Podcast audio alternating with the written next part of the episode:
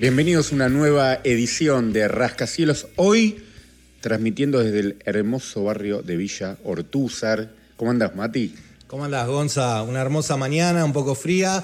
Eh, muy contento de estar acá con vos y con nuestro invitado, que nos, nos da un, un placer enorme tenerlo porque hacía rato que queríamos charlar con él. Muchísimo y mucha tela para cortar, para hablar de lo que más nos gusta, de música, de rock. Es periodista, es docente, es corrector y es productor.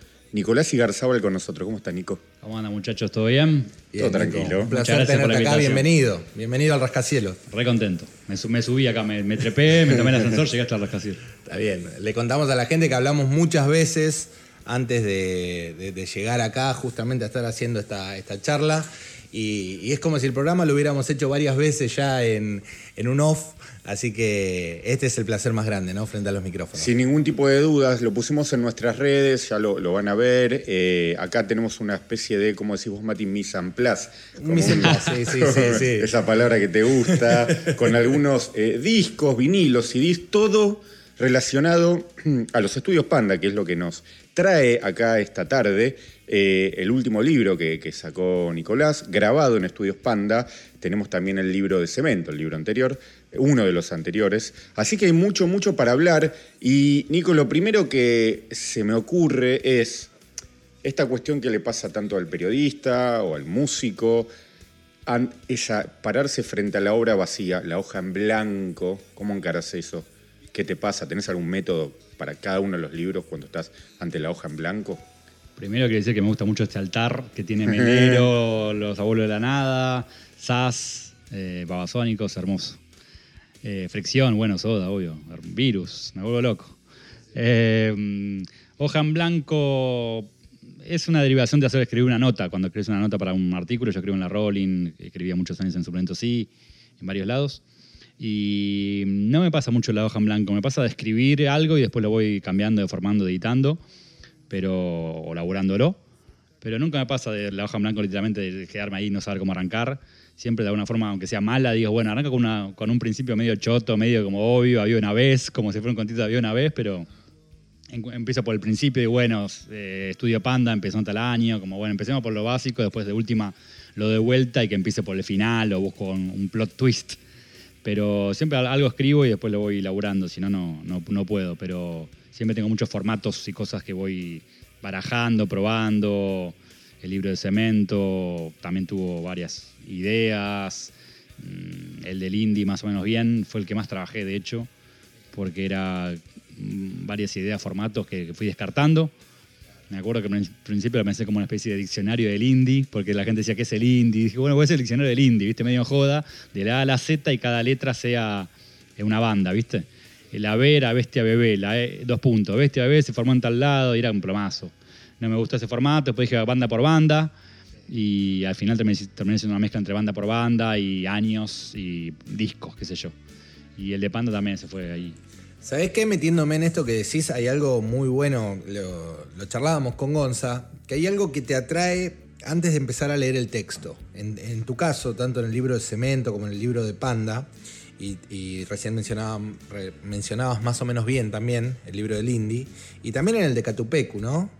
Eh, vos pones el título o el nombre del artista y al lado un disparador que, que muchas veces está en el texto, en el cuerpo del texto. Y, y está buenísimo porque uno cuando lee el texto y encuentra ese disparador metido ahí justamente entre las letras, volvés a, a leer el título que te hizo entrar a ese texto. ¿Cómo, Sí, cómo- Buen marketing. Claro, Es pero un digo- de marketing que tengo. Se, se me ocurre preguntarte cómo, cómo se desarrolla eso. O sea, más allá de ser una técnica en vos, ¿cómo funciona? ¿Alguna vez arrancaste por ese disparador o siempre es... Las dos cosas. Eh, lo pienso en tono anecdótico, tanto Panda o Cemento, que son como muchas historias graciosas dentro de un estudio de grabación o dentro de un boliche. Siempre busco, cuando escribo el texto, hay una que decanta, que es como la historia, el momento más gracioso del texto, como el clímax. Entonces eso, eso casi siempre deriva en el título. Pienso acá Melero, Melero me dijo que grababa en la época que tenía cigarrillos en la consola, que ya no se puede grabar que fumar en un, en un estudio de grabación, ¿no? en, un, en un lugar cerrado, básicamente. Claro.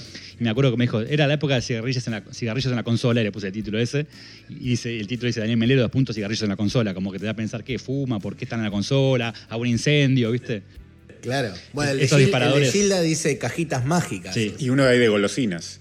Eh, de Fito Páez. Eh, que Tweet iba con las golosinas. Claro. El jefito tenía 20, 21 y te veía que estaban con las golosinas. Decía. Sí, el de. que- ¿Cuál me decía recién?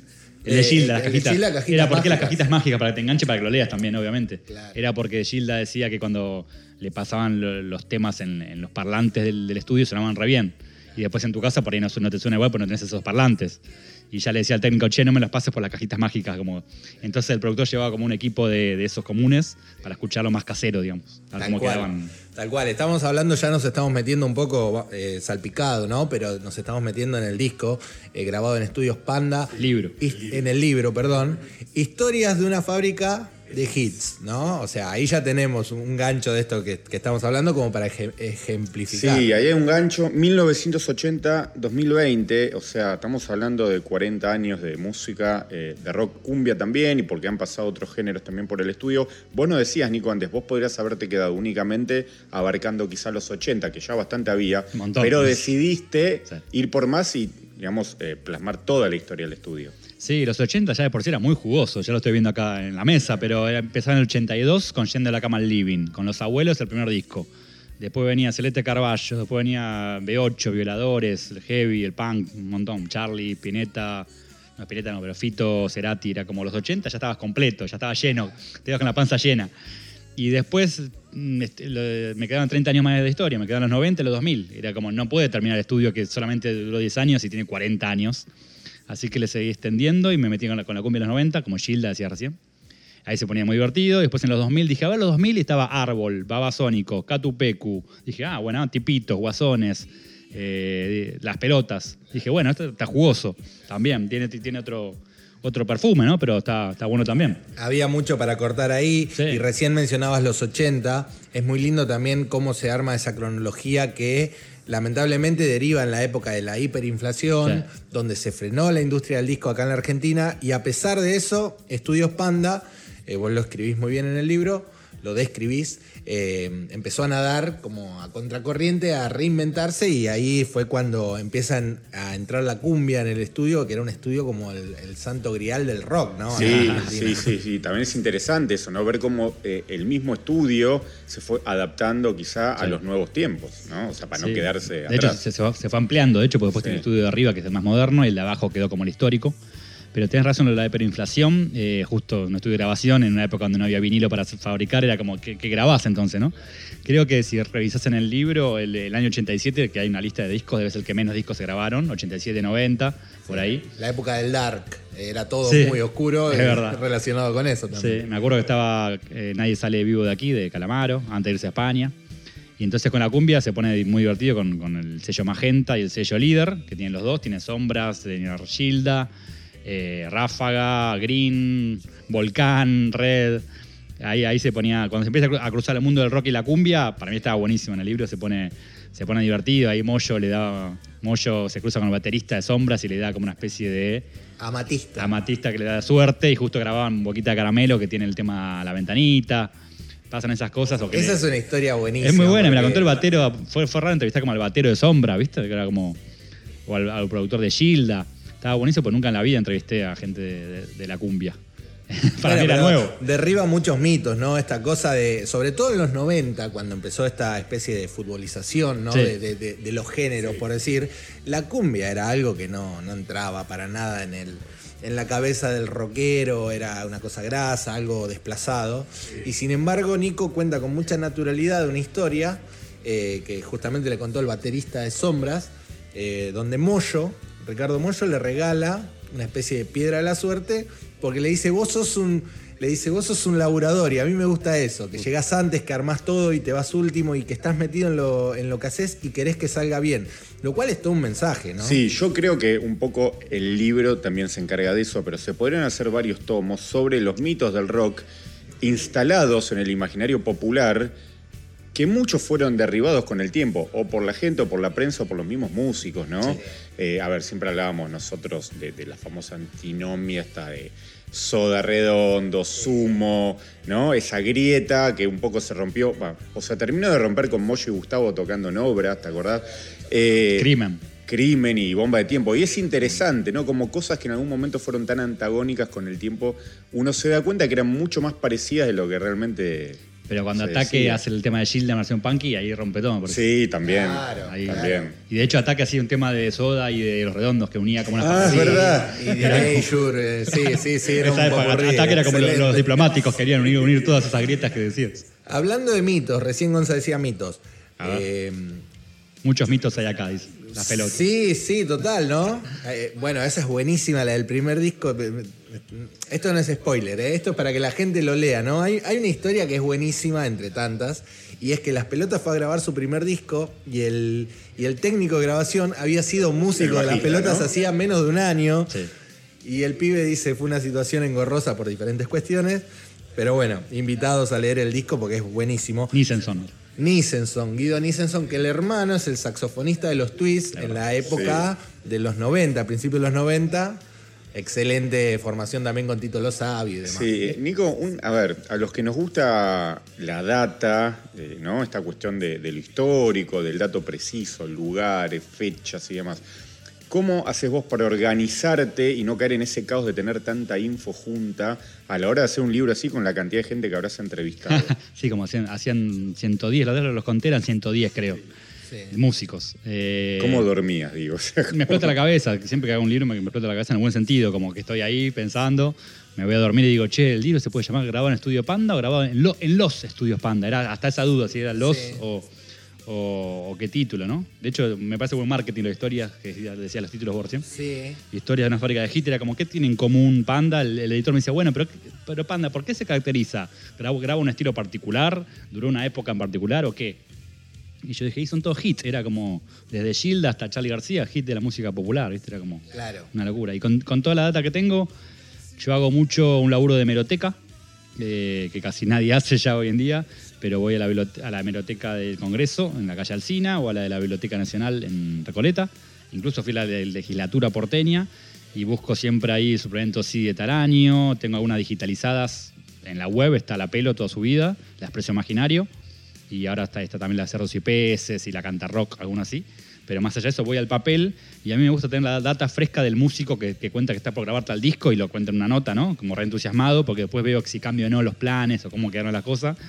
O cuando el músico apenas termina de grabar, que dice, no, esto es el disco más importante de mi vida, y por ahí no pasa nada, ¿viste? Después, Claro, con claro. el diario del lunes. En caliente, yo juego ¿no? eso, con el diario del Claro. lunes, como contrasto lo, lo que el tipo pensaba o, o deseaba o planificaba con lo que pasó después. Entonces hago mucho eh, ese, ese archivo, que lo uso mucho, me meto, en las citas, juego con eso. Comparo al músico lo que decía antes con lo que lo, lo entrevisto ahora y, le, cuento o lo, contrasto ahí. Entonces tengo esa data, después tengo la entrevista con el músico en sí, si lo pude conseguir, si es accesible, y después tengo lo que yo escriba y haber entrevistado a, todos los técnicos de grabación. Empecé con, con todos los técnicos, de hecho. Era con Mario Broya en los 80, era Milka Gilaber en los 80, eh, y cada técnico tenía como su etapa en Panda. Estaba buenísimo eso. Es- esa era un poco la base para después buscar a los músicos. Después escuchar los discos también, después ver cada, los créditos, a ver si había un chistecito con músicos invitados, eh, algún- algo, una data que había siempre ahí en el, O cómo cambiaban los nombres en los créditos, ¿no? Errores. ¿no? Palta o Sí, errores. eh, eh. Estudios Palta, Charlie García, o errores que había, o gente que no aparece en los créditos. Hay algunos discos que se grabaron en Panda y no aparecen en los créditos. Claro. Eso era lo más difícil. Claro. Así que mucha data siempre. Recién mencionabas a los técnicos. Clave. Claro. Tienen su capítulo cual. cada uno. Pero te quería preguntar, mientras ellos te contaban las historias, ¿cómo era el semblante cuando recordaban aquella época? ¿no? Porque, por ejemplo, claro, con cariño, pero a la vez en el libro, eh, lo que notamos, lo charlamos con Gonza, es que muchas veces el técnico lucha con esa historia de que se le convierte en un trabajo de oficina, ¿no? Sí. O sea, sobre todo en un, en un- le contamos a la gente, Estudios Panda llegó a tener tres turnos y a veces los técnicos, para hacer un mango más, duplicaban, ¿no? Sus horas de trabajo, Eh, sus turnos. Eran como de 8 horas y por ahí metías 16 horas de laburo, te ibas a dormir y volvías, algunos se bañaban y volvían, medio así. Ah, En eso me quiero meter. Cuando, cuando vos los entrevistabas y te contaban esas cosas, ¿cuál era su, su- su cara, su rostro? Mezcla Era- entre cariño, entre lo intenso que era, era como uh, esa época, ahí de los 80, eran jóvenes ellos, todos tenían entre 20 y 30. Hoy en día ni Mario Breuer no puede estar 16 horas grabando, 16 horas, digo, Mario Breuer, un tipo de 60 años que no puede estar todo el tiempo. En esa época eran todos más jóvenes, en la época era, eran todos grosos, era como, bueno, un día grabamos a Miguel Abuelo, después a Miguel Mateos, después a Melero y al otro día a, Fricción. Era medio así, era pisadas de elefantes, me dicen. Eran, eran todos, todos figuras, ¿no? Pero con cariño, muchos se ponían contentos porque son gente, son medio héroes anónimos, todos los técnicos de grabación, salvo los, salvo los famosos, son como, che, vos grabaste, sí, yo estuve en Panda 10 años, me dice un tipo, ¿viste? Te cuentan y todas las historias que tengo, yo le preguntaba disco por disco, ¿viste? Yo tenía un inventario de los discos grabados en Panda, vos grabaste tal, uy, sí, ¿te acordás de eso? Y era como refrescar algo. Gente que no está habituada a dar notas, eso es lo bueno, que, que, que como que no tiene tanto filtro, ¿viste? Te, te hablan con sinceridad, no se ponen la, el cassette como tienen ot- otros. Entonces la verdad que mm, era con cariño y, en el caso de, de, por ejemplo, Amilcar Gilaber me grabó yendo a la cama living y, en los créditos es Charlie García, Amilcar como productor técnico y Willy Turri en un par de temas que toca la batería. Eran ellos tres haciendo yendo a la cama living, o sea, no tengo más gente que esa. Mi, mi fuente es eso y alguna revista vieja de un expreso imaginario de, de Charlie hablando de eso, ¿no? Pero tenerlo a Milcar contando que mano a mano grababan con Charlie, que a Charlie no le gustó cómo quedó y lo, lo borraron y volvieron a grabar yendo a la cama al living, era como una locura, un privilegio.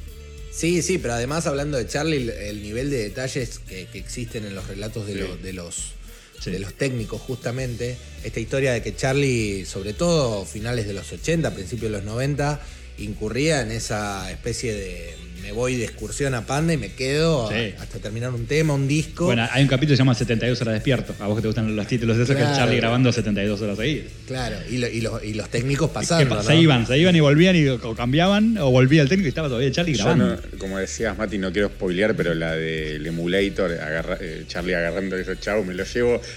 Pero es una imagen tan vívida y acá lo voy a relacionar. Qué eh, buenísima. eh, nosotros en, en- en la preproducción de esta charla lo que, lo que hicimos fue escuchar varias notas y hay una nota que vos haces con eh, Sergio Marchi Sí. y, y en los libros justamente de Sergio Marchi que sobre Charlie, eh, tamaño Biblia, ¿no? Tamaño gigante, tipo enciclopedia, él cuenta que, que era realmente así, que no era solamente en el estudio, sino Marchi que... estuvo ahí por eso. Claro, Yo lo cito a Marchi, de hecho, grabando Alta Fidelidad, que era el disco con Mercedes Sosa. Claro. Con Joe Blaney técnico, que se fue a la mierda, yo pues no, no se lo bancaba más. Pero, eh, pero Marchi estuvo justo en esas sesiones y yo lo cito a su libro de No digas nada. Claro. Así que que él me haya entrevistado después es como que uh, se cierra el Sí, círculo. ahí. sí. De hecho, vos le decías, vos estuviste Vos ahí, estabas era, ahí, boludo. era como Yo le te cito a vos. eso. Eh, Nico, ¿cómo fue eh, la dinámica con Miguel Krochik, el dueño de Panda? ¿Cómo, a ver, esto nace de una eh, necesidad o de una, a ver, ganas tuyas de hacer un libro sobre Panda o de la editorial se lo trasladan a él? ¿Cómo fue la recepción esa? Él a la editorial y la editorial a mí. Claro. Eh, fue, fue medio así. Yo tenía una, una vaga referencia que era un estudio muy importante, pero cuando me puse a ver todos los discos que había, dije, che, acá hay como una historia que nadie la contó. Cada tanto salía alguna nota como. eh, alguna nota sobre la historia de los estudios Panda, así media suelta, ¿viste? Como, che, pero ¿qué más? Como una, dos hojas de, de historia. Decir, "Che, acá se grabó octubre, acá se grabó yendo a la cama al living, acá se grabó llegando los monos. Yo con eso me divierto, pero montonazo. Eh, más que una nota de, de- de- de una revista, ¿no? Entonces lo del libro dije bueno, vamos, vamos a fondo con eso. Hablé mucho, mucho tiempo con el dueño, años hablando con el dueño, porque el libro me llevó dos o tres años, estuvo la pandemia en el medio, que no nos salían muchos libros. Eh, y y me, fa- me facilitaba contactos, me decía habla con tal, me daba nombres. eh, ¿Cómo es él en el, en el trato? Porque en el libro se lo presenta como un personaje, es el más importante, ¿no? Sí. Porque es el, el factotum de, de- de los estudios, Miguel Krochik.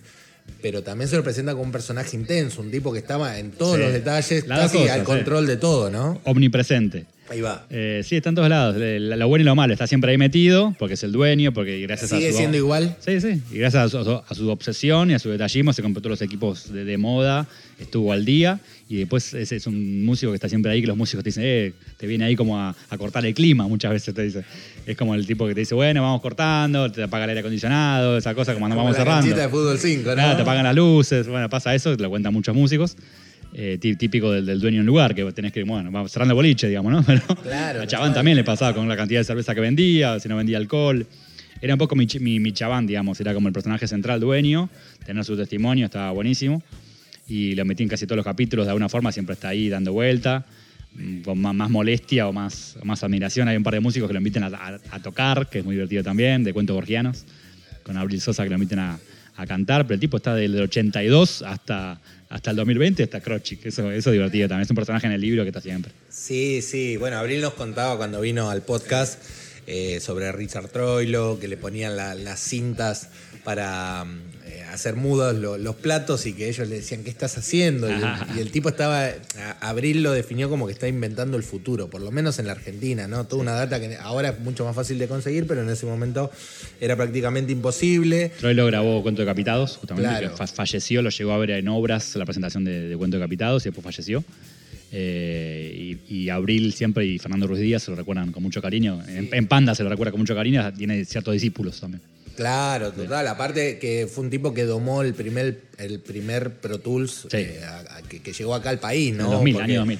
Claro, porque fue una especie de híbrido en esa época. Bueno, el, el disco de Catupecu fue uno de los primeros que se grabó con esa No, no, respecto a lo de Croce, yo desconocía su faceta como músico, que incluso había sacado un disco a comienzos de los 70. había Gilmar. participado- Gilmar, de- del famoso acusticazo. También. Eh, y yo creo que también un poco eso se termina viendo en la historia del estudio, porque no era, Sí. bueno, un tipo, un improvisado que tenía plata, abrió un estudio y dijo, bueno, a ver qué pasa. Era un tipo que le gustaba la música, venía de- del palo. Por eso lo destaco a pesar de, de- de que el tipo molesto, lo que fuera, de- era músico que puso un estudio de grabación. que Claro. es, es un cocinero que pone una- un restaurante, eso es lo lindo. Claro. Alguien, que te, alguien que te gusta el género, que, que no es un negocio. Tal cual. Se nota y, eso. Y estaba bueno también que estaba. to- Estas historias siempre salen, ¿no? Estaba toda la familia involucrada porque cuando él eh, agranda el estudio estaba su mujer al, al mando de la obra. y el papá bueno, tenía estudio en el fondo. Ahí va, el padre. eso. Bueno, ¿Sabés pienso qué? que Lerner también tuvo su estudio, Fito Páez, está bueno el músico cual. mejor que, que arma su propio Sí, sí, emprendimiento, sí. digamos, ¿no? Sí, sí, tienen otro, otro Un conocimiento. detalle nomás de melómano que lo quiero preguntar. A ver. Cuando te metiste eh, a escuchar los discos, ¿fue Sí. eh, streaming? Eh, ¿Fue con el formato físico? Un poco de todo. ¿Una mezcla de todo? entre lo que tenía en casa, lo que tenía en vinilo, lo revisaba y lo rasqueteaba a full. Estudios Palta, justamente me habían dicho que Charlie le quería poner Estudios Palta a Estudios Panda. Y fui a mi vinilo, que lo tengo ahí, edición vieja de, de Yendo a Cama Living, y dice grabar en Estudios Palta. Dije, qué guacho, este lo, lo- lo- puse el Estudio Palta, le puse el nombre que quería a su estudio. ¿viste? Vas a grabar a Ion y le pones estudio. eh, eh, estudio el estudio Bomb, el estudio. Eh, y mientras escribías, escuchabas el disco Sí. in situ. Hubo vinilo, hubo YouTube, hubo streaming, hubo cassette, hubo de todo lo que, lo que podía. Pero sobre todo buscaba los créditos. Y los que no tenía los buscaba en Discogs o Mercado Libre. Mercado Libre me ha salvado un tipo que vendía tal disco que yo no lo conseguía, lo que fuera. Y para ver los créditos, ¿viste? Claro. Claro, el arte de tapa, ver quién lo grabó. Lo grabó Mario Breuer, listo. A Breuer le pregunto de tal De disco. tal disco. Qué Era buena, así. qué buena data porque los fans, los melómanos, la gente que lee el libro, eh, eh, son preguntas que nos hacemos. ¿De dónde sacó este dato? Sí, no? Y sí. ahí está contando. No, yo me quedé, perdón que Muchos vuelva, CDs ¿no? también, ¿no? Obvio. A esta historia que conté, la de Charlie con el llevándose el emulator. El emulator. Contémosle a la gente que es el emulator. Claro, era un, eh, un- uno de los primeros sintes, sí, digamos, un que... grande que había en ese momento. Sí, me acuerdo. Una mesa ratona, me han Una dicho. mesa ratona lo usaba mucho, tamaño. bueno, de Mode, por ejemplo, lo usó usaba, mucho en sus claro. comienzos y un montón de bandas sin pop de aquellos tiempos. Pero digo, ¿cómo cambió todo, no? Que el músico se quería llevar el teclado donde tenía seteado el sonido, que hoy te lo llevas nada, en la nube directamente. En la nube, claro. Bueno, en base a eso también lo- lo- los técnicos que lo primero que le enseñaban era cómo cortar y pegar la cinta. O, o Calamaro contando en la época de la hiperinflación que, que había cortes de luz programados No. y había que esperar. había que esperar Sí. dos horas para Y- y retomar. la bom- bomba de la AMIA que también tembló en Panda. Tembló en Panda, digo, todas cosas argentinas, que, las argentinidades, Claro. inflación, atentados. Tremendo. ¿Cómo, cómo repercuten en el estudio de grabación? Me, me voy a salir un poco del libro de, de Panda para irme al, al anterior, a más Recién lo bien. nombraba Chaván. Sí, bueno, Nico. así que podemos hacer un link, ¿no? Entre. Está todo relacionado, tanto cemento como eh, más o menos bien, y, y el indie. Y el de Acatupecu, que es en Panda. todo, y el de en realidad. Catupecu, Tal cual, y el cemento también. post-cromañón, porque, bueno, hace poquito entrevistamos a Andy Alberti y nos dijo una frase que a mí me quedó retumbando mucho, eh, con la cual coincidí, que dijo, eh, palabras más, palabras menos, la felicidad en Buenos Aires se terminó en Cromañón, dijo. Eh, y acá somos tres personas más o menos de edades un poco similares que hemos eh, curtido el under, ido a ver bandas, yo por lo menos desde también tiempo, bastante tiempo atrás. Eh, me gustaría saber si coincidís con esto, después de haber hecho el libro y la investigación y demás. Por, por lo menos nosotros lo vemos que fue una bisagra eso. Sí, obvio. Que cambió todo. No sé si la felicidad, porque yo seguí yendo a shows desde, desde el 2004-2005 hasta la semana pasada y, y los vivo con mucha felicidad, si querés, si hablamos en esos términos. Sí. Eh, no, no, no es que de repente se, se puso todo bajón por ahí. Ese 2004, 2005 sobre todo era todo bastante oscuro. Obviamente los shows eran más tranquilos y todo era un poco más reflexión. Y en los shows de estadio no, no se prendían bengalas o, o se las, se las hacían apagar, me acuerdo la renga, me acuerdo Sí. las pelotas que le hicieron apagar la- las bengalas. Fue un poco más, más pasivo todo. Eh, cambió todo, cambiaron los géneros musicales también. Hoy en día está más de moda el trap, que no es tan, no es tan rockero.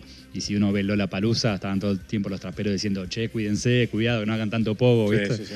Era como, che, todo re tranquilito, ok.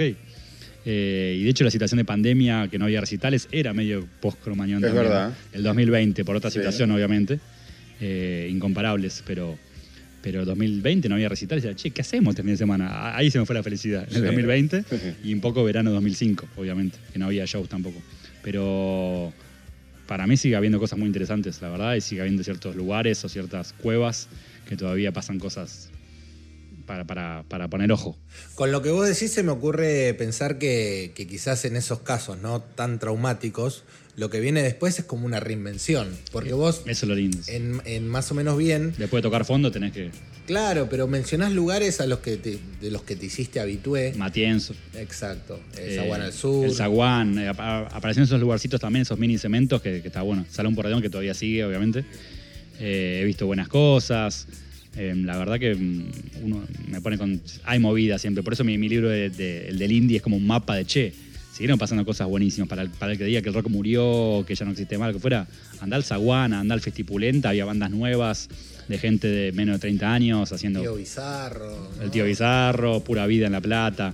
Esos lugares pasan cosas muy interesantes. Sí, quizá también lo que cambió un poco es que ahora depende más de uno, quizá el investigar, uno, a ver qué está pasando. Y antes quizá lo tenías más eh, a la vista, digamos. Quizá tenían otra promoción de los medios y demás, entonces uno se Bueno, enteraba. sin ir más lejos, Gonza. Hay tanta data hoy en día que tenés Claro. Claro, pero sin ir más lejos, quizás un signo de los tiempos, y esto pasó... mm, eh, a ver, quiero ser, eh, digamos, muy cuidadoso en, el dato que- que voy a precisar, porque mucha gente entiende que esto, ¿no? No todo el mundo leía el sí de Clarín. Eh, hay gente que lee el no de página 12 o la Rolling Stone o cualquier, otra, cualquier otro ejemplar de cualquier publicación. Pero la otra vez Andy Alberti justamente nos decía, si no salías en el sí de Clarín en una época, Sí. Eh, no existías o, no te iba a ver nadie, como, como una forma de ejemplificar de que había ciertos medios que traían data. Y con la tecnología eso se fue perdiendo. Entonces, eh, esto que vos decías, antes vos ibas al, al suplemento y veías qué lugares y qué bandas. Estaba más monopolizado. Y ahora ya ni sale el suplemento.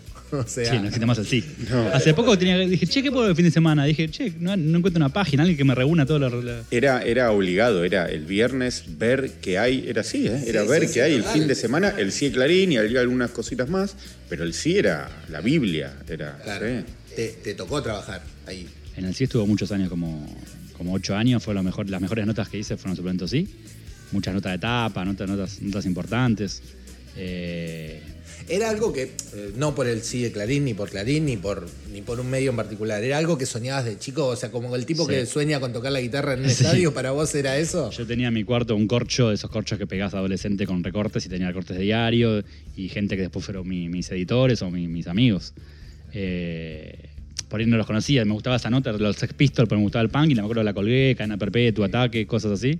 Y después terminé laburando ahí. ¿Y estar ahí adentro era como te lo imaginabas? O... Yo estaba freelance y no estaba como en la redacción todo el día. Pero la verdad que estaba buenísimo. Sí, era medio un plan eh, alta fidelidad. No, alta fidelidad. La peli casi famoso. Claro, como casi famoso. Estaba buenísimo, sí. Me acuerdo un viaje, viaje al Cosquín Rock. Me acuerdo de ir en todos en un micro, todos los periodistas a cubrir el Cosquín Rock. De quedarnos por ahí varados, en- trabados en el puente Juan. Justo. Me acuerdo una vez que llovía, que se inundó todo Palermo, volviendo en Cosquín. Quedamos varados en el puente Juan. Justo. Cuando existía el puente de Juan. Justo ya no existe más, el puente el de, eh, y quedamos todos varados ahí, y la gente salía de los autos y, y charlabas con el colectivero, estaba Vitico, estaba un montón de bandas, todos, todos ahí trabados. Un poco de aventura, suplemento sí, muchos años copados, y después Rolling Stone también publicaba seguido en Rolling. Sí. Eh, Diferentes entre sí, las reacciones, Sí. el ambiente. Sí, sí, y los periodistas también. Bueno, Pablo Llanto, ¿no? Estaba en el sí. Pablo Llanton. Eh, ahora está en la, en la revista Viva, ahora es mi editor en la revista Viva también, sigue- se siguen uniendo, uniendo los mundos. Sí. Y antes José Bellas en el sí. José Bella. Bueno, me acuerdo alguna de las de tantas historias también de, de lector, ¿no? Del sí.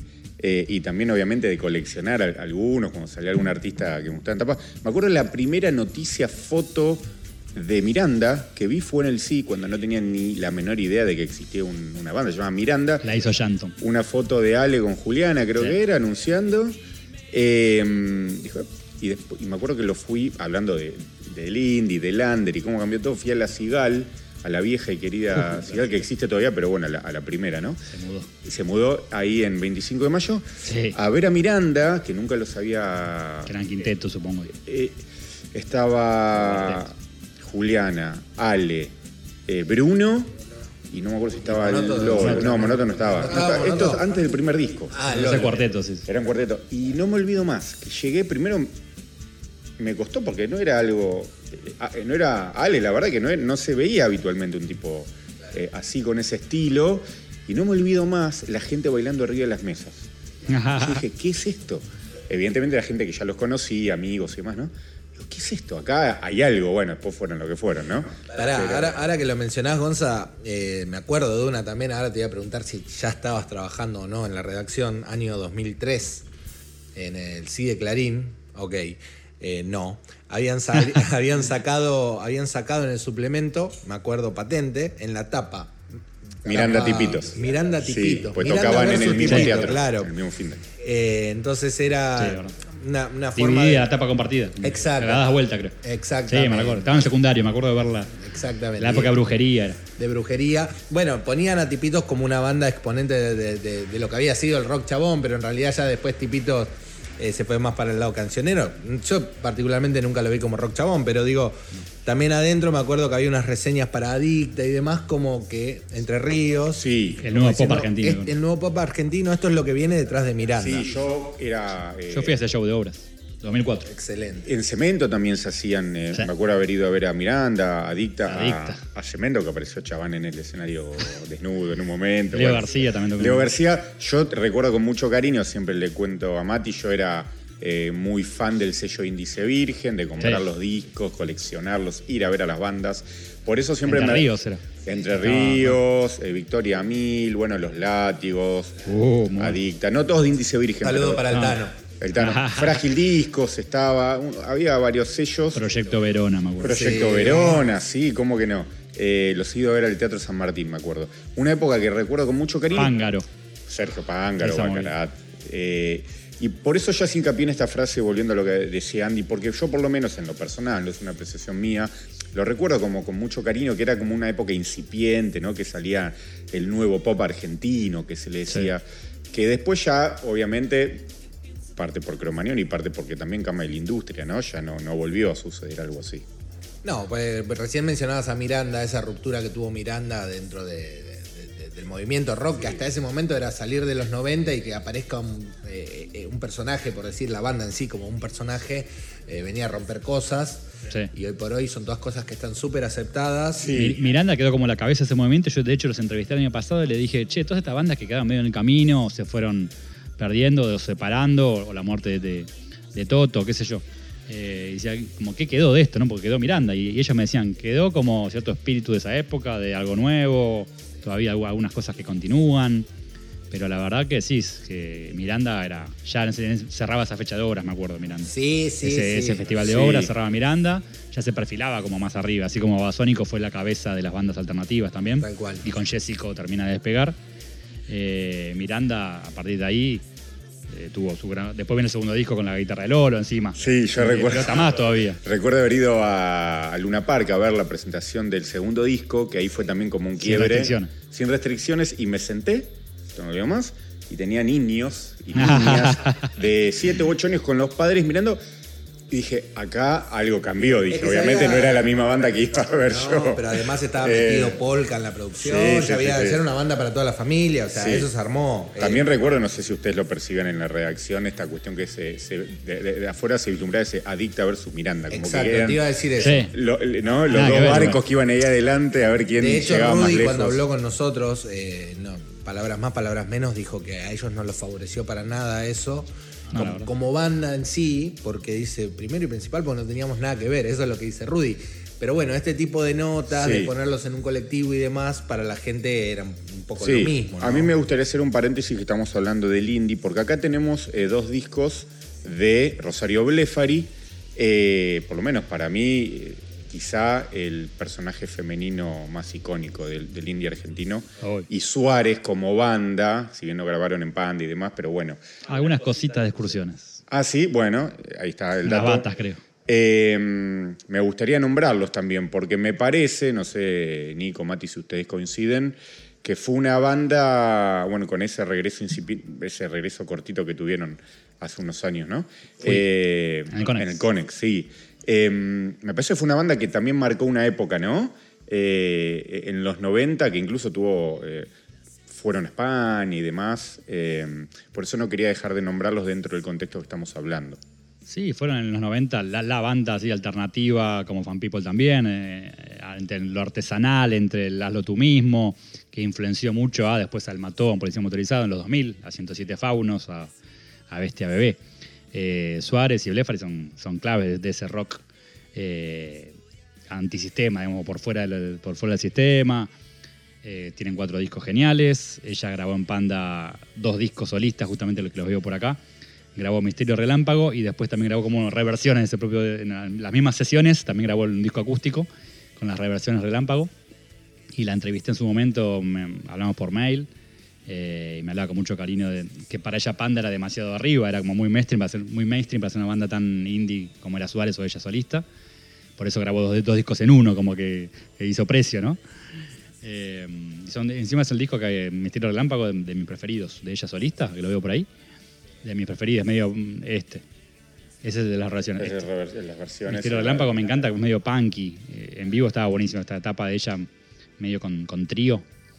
Eh, y muy importante, dentro de, de las mujeres de, que graban en Panda, ponerle Sí. Fabi Cantilo grabó Detectives, Hilda grabó con Man Ray, Celeste grabó Me vuelvo cada vez más loca. To- todas la- las grandes exponentes eh, han pasado por Panda también. Bueno, de hecho ahora se editó en vinilo el último disco de Rosario, que solamente estaba en formato digital. Es verdad. Salió, salió en vinilo, sector apagado. Me quedé con una frase que dijiste antes, Mati, eh, cuando le preguntabas a Nico esta cuestión de como así como el, el músico quiere tocar. Y, Claro. ¿no?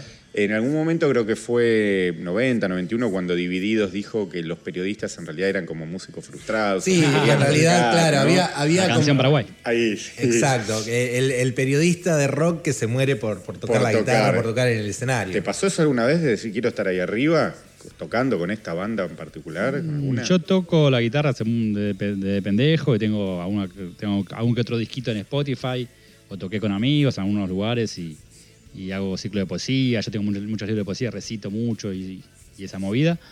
Y nunca se me dio por tener así banda, nunca lo- me lo tomé Claro. muy, muy profe- No me siento un músico frustrado Sí. y nunca me lo tomé muy profesional como "Eh, ese es mi sueño tocar ahí. A mí me encanta escribir, me gusta la, la escritura, la, la, la flasheo por ese lado, digamos. No, no, no es que miro músico y, y quiero ser como él. Vos sabés que cuando leí eso yo pensaba también en Petinato, ¿no? Porque compañero de Moyo, claro. Sí, sí. Siempre se dijo como que había dentro de Sumo una especie de polémica por, por, por, por- por la inclusión de Petinato, porque Sí. más allá del- de, lo músico de, de Petinato en sí. Es el ejemplo de músico y periodista. Pe- Petinato es como encima del expreso imaginario y tocando en sumo, es una gran banda con un saxo que es re importante encima. Claro, claro. Petinato, para mí, esa doble función eh, me parece gloriosa. claro. El Morrissey argentino sería, ¿no? Que fue periodista también, después músico. Tal cual. Lo que pasa que con, la crítica esa de Moyo yo pensaba, digo, bueno, es eh, prácticamente un palo directo para, para, para Peti. Eh, Siento la virome en mi espalda, ¿no? ¿Viste la canción? Claro, El periodista que se muere por tocar. tal cual. Te quería preguntar, eh, vos sacaste el libro más o menos bien, Sí. vamos a decir un promedio, hace cuatro años prácticamente, ¿no? 2018. 2018, ahí va. Eh, en ese momento, eh, o, o en, o en- o en la prensa que estabas haciendo en ese momento, dijiste que pensabas que era el momento donde el indie iba a despegar, que sentías eso. Hoy, cuatro años después, ¿cómo lo ves? Estaba en un buen momento del mató, los espíritus, como las grandes cabezas, y después creo que se pinchó bastante. eh, apareció otra movida más. eh, otra camada que yo no llegué a agarrar en mi libro, pero que era Usted señálamelo, eh, Perras on the Beach, y después algo más popero tipo Louta, y después ya aparece el trap. Entonces mi, mi libro como que captó ese momento, registró ese momento. Eh, el mató estaba por tocar en, en el Malvinas, toca en Malvinas. Malvinas Argentinas. Los espíritus, perdón, tocan en Malvinas. El Mató tocan en Atenas. Eh, pero nunca, nunca llegó a ese momento de, de tocar en River, digo, no, tocar en obras, tocar en Luna Park no hizo. Creo que, el movimiento, eh, el de Trap, después se lo terminó morfando. No, un poco. Aunque eh, sea tu público, público distinto o edades distintas, me parece sí. que. Eh, lo que dice Nico, un poco para sumarme a eso. Eh, en algún momento yo percibí, hablando de esta cuestión de, eh, como decía yo, aquel momento índice virgen que era el nuevo pop argentino, en un Sí. momento percibí hace un tiempo que había como. Empezaban de vuelta, estaba, usted señálemelo, estaban los bandas los chinos que estaban todavía. Ah, banda, la me olvidé. Barco, eh, varias bandas que decían, bueno, se está generando algo, tuvieron su, su momento, ¿no? También, y también sentí eso, puede ser por la música urbana quizá, de que de repente, si bien siguen tocando, sacando discos y demás, como que se les cerró cierto camino. Sí, igual pienso que, no sé, Bestia Bebé no va con nada trapero. Digo, el que escucha Bestia Bebé o, o el Matón, o por ahí no escucha Kazu o Nicky Nicole. Por edades inclusive distintas, ¿no? Pero sí, me, hubiera, me queda la duda que hubiera pasado si hubiera seguido creciendo el movimiento, esa escena, o cuál era el techo, por ahí el techo Claro. era ese, no sé. Con, Claro. Es que el Matón no va a tocar en River, no es una banda popular de banderas y que vaya a tocar en River. Entonces por ahí el techo es un Luna Park, Obras, Malvinas Argentinas, que estamos, estamos cerca. Siempre pongo el ejemplo de los babasónicos, a ver, la banda quizá más mainstream dentro del pop rock argentino. Toca en el Luna Park. lo Toca en el. Luna Park, siempre Obras. decimos eso. Nunca, al menos acá en Argentina hablo, ¿no? Eh, quizás es por una cuestión del, del género. El pop rock acá, lo que hablábamos antes de empezar a grabar, ¿no? Llega hasta ahí, ese es el Llega techo. hasta ahí. Pero buen techo, digo, no, no, no, no, como, no como la imi- limitación, sino que ese nivel está bueno. Sí. Hacen eh, obras de una park, Mal- Movistar, Movistar Arena, Sí. que es un lindo lugar también. Entonces, lo, lo de esto que me digo, la cena por ahí, el techo era eso, tampoco Sí. podía seguir creciendo mucho más, por ahí ya estaba en un buen momento. Claro. Sigue estando, el Mató sigue estando, tocó con Jeva después también el año pasado. Yo, yo quiero preguntarte, si tuvieras que hacer una conclusión propia, viene Sí. por ahí. Sí, no, no, no, no sé cuánto más hubieran crecido es- esas bandas. Por ahí, tienen su techo de por sí. Rosario Blefari o Suárez también tienen su, su techo. Son su- sus maestros también, o Sonic Youth, digo, qué sé yo, bandas de afuera, Pixies, la, la que fuera, alternativas. No, son bandas preparadas para que te llenen un estadio. Eh, es- tienen sus propias limitaciones. Entonces me parece que está bien que llegue hasta ahí y no sé cuánto le compite el trap hoy en día. El Mató le sigue siendo bien, le sigue yendo bien. El Mató, eh, el Bestia Bebé, Los Espíritus, las ligas menores, son bandas que siguen igual bien, no es que de repente se separaron o tocan para menos gente. Tal cual. Eh, creo que van por caminos distintos, pero que hoy en día un pibe joven es más trapero, obvio, es lo primero Sí. que, que va a escuchar. Lo que te quería preguntar, Nico, es por qué una persona que escucha, por ejemplo, El Mató, Viva Elástico, Bestia Bebé. Yo, básicamente. Por eso, digo, ¿por, por qué? ¿Estás hablando de mí? La curiosidad es por qué escucharía trap. Porque Por uno, eso, porque es uno distinto. cuando escucha, digamos, los géneros eh, son distintos. eh. acá en el podcast eh, Sergio Rodman dijo, el trap es el trap, el rock es el rock. Sí. Un poco lo mismo dijo Andy Alberti, un poco lo mismo dijo Abril Sosa. Vos, que, que- que tenés un laburo que te, en- entre comillas, te obliga a estar en conocimiento de varios géneros, a veces te gustan, a veces no, pero tenés que saber de, de qué vas a hablar o, o qué está pasando. La curiosidad es saber, bueno, ¿cómo se puede relacionar el rock con el trap en un pibe de 20, de 25 o mismo en una persona como vos? Bueno, mi próximo libro va a ser sobre el trap entonces. Eh, creo que hay unos puentes. Woz es un ra- rapero freestyler que, une con, la generación del rock. Por eso se sacó la foto con, Sky, o le, le cae bien al indio, o tocó con Andrés Ciro, o con Divididos. Hay algunos puentes. Catriel también, que Catriel viene de banda rockera también. Eh, y Nicky Nicole por ahí es más canción. También, me parece que hay algunos que, conectan esas dos cosas, esas generaciones.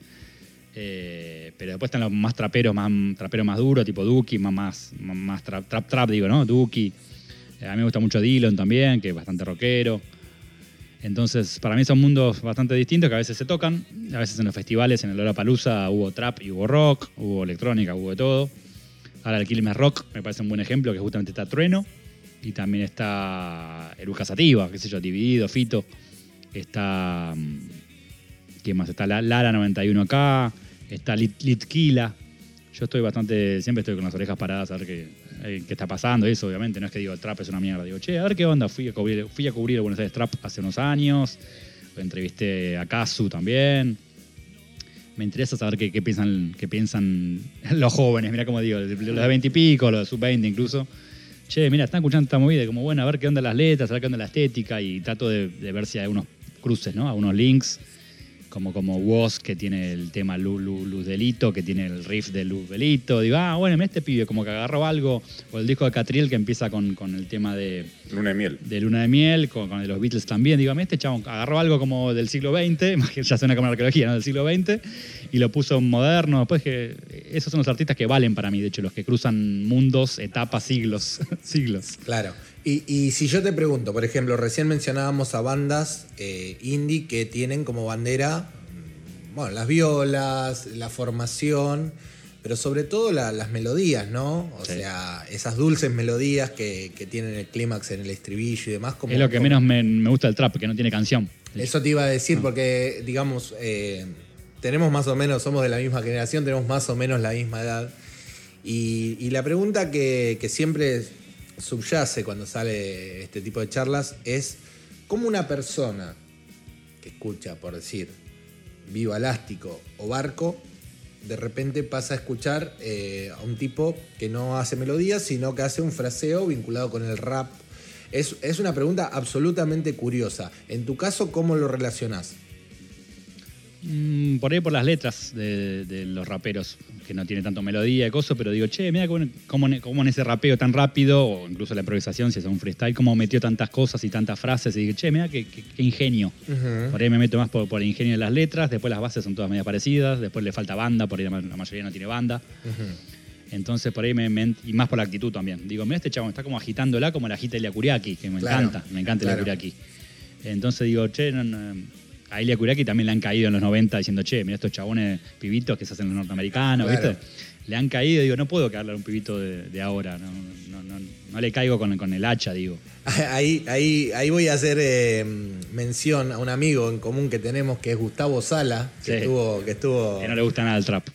Pero pienso que Elia Kuriaki tiene la parte de rap, tiene canción. Por eso, como que Elia Kuriaki encontró su evolución, que por ahí la, la encuentran. Sí, de hecho en el, en el Lola Palusa, muchas de las bandas que tocaron, lo, lo hemos comentado. Sí. Yo, yo le decía a Gonzalo, digo, siento que el espíritu de Ilia, que, Sí. que- que nunca fue masivo, o sea, nunca fue de esto que estamos hablando, nunca pasó por ahí de, del Luna Park o de, o de obras, y que les costó un montón. Pero sí fue masivo en Chaco en los 90. Digo, la Barajame sí era un tema que estaba. Masivo al nivel babasónico, soda, Ah, redondo, la renga divididos, o sea, no, no tocó ese techo quizás, pero porque tampoco era el- a donde apuntaban. Y hoy por hoy en el Lollapalooza hubiesen sido, digamos, la cabeza de cartel porque son como los padres de esta nueva generación en un punto. Yo los vi en un Lollapalooza estaban en el escenario chiquitito. Claro. no, no eran los principales, los vi hace unos años. Claro, en a un eso me regreso. refiero. No, es una banda que tiene su tope también, porque es una banda alternativa, digamos, más que Luna Park, que los he visto también. Eh, no me veo en un estadio River cantando Barajame, ¿no? Claro. Tiene sus limitaciones, pero. Pero la- sí alguna canción que, que estén cantando los chicos hoy, por ahí sí. Y el, el tema de Trueno tiene una cita a mover el culo, por ejemplo. El, último tema de Trueno, que tiene el pasito del baile. Claro. Eh, tiene una cita muy obvia a, mover el culo. Pienso Ilia Kuriaki de Fabrico Cuero 91 hasta Chaco en el 95 versus Oleche, es una evolución tremenda y sí encuentran canción. Eh, tiene el Unplugged también, ¿no? Sí. Eh, es una banda que encontró su, su canción. No sé si todos los, los pibes de ahora van a, a ir a un formato canción, pero sí pienso que Woz pega mucho, pegó mucho, porque tiene canción, melodía, tema canguro. Eh, Nicky Nicole también, obvio. Te hago dos rápidas. Volviendo a lo de Gustavo Sala. Gustavo Rapipado. Sala, Gustavo Sala dijo. em, Lo quiero mucho a ese muchacho. Sí, amigo de la casa. Gustavo dijo eh, que él siente que hay mucho miedo a la crítica. Vos recién decías, no le voy a caer con, el- con un hacha a un pibe que recién empieza. Sí. Entonces, se me ocurre la- relacionarlo también con, otro, con otra curiosidad que tenemos, que es que antes a una banda se la medía retrospectiva a partir del tercer disco. Como que el tercer disco era definitivo, ¿no? Ahora no existe eso, ¿no? Bueno, por Nadie eso, llega al tercero, eh, creo. eh, claro, es un fenómeno que tiene que ver con las redes o por qué alguien Sí. saca un, un disco debut y de repente tocan Lola Palusa y todo el mundo conoce sus canciones. ¿Cómo, cómo, cómo entendés debut, ese por ahí son un par de singles. Sí, cambiaron mucho los tiempos y la forma de, de consumo, no estoy diciendo nada nuevo, entre las redes sociales, Spotify y demás. Y por ahí con un par de temas sueltos antes de un debut, que debut hasta suena viejo, un disco debut, Sí, como sí, sí, sí. un La- álbum, La peor. placa. ¿Eh? La placa. Claro, es es su primera placa. Hoy no existe tanto eso y por ahí con dos o tres singles copados eh, te puede ir muy bien. Pienso Dillon, de hecho, que Dillon era un rapero que le iba muy bien con un par de singles y después sacó un disco llamado Postmortem el año pasado y la pegó mucho. Sí, Pero ya venía con temas sueltos. Pienso a Bizarrap, que no tiene ningún disco y es el más escuchado de- del mundo casi.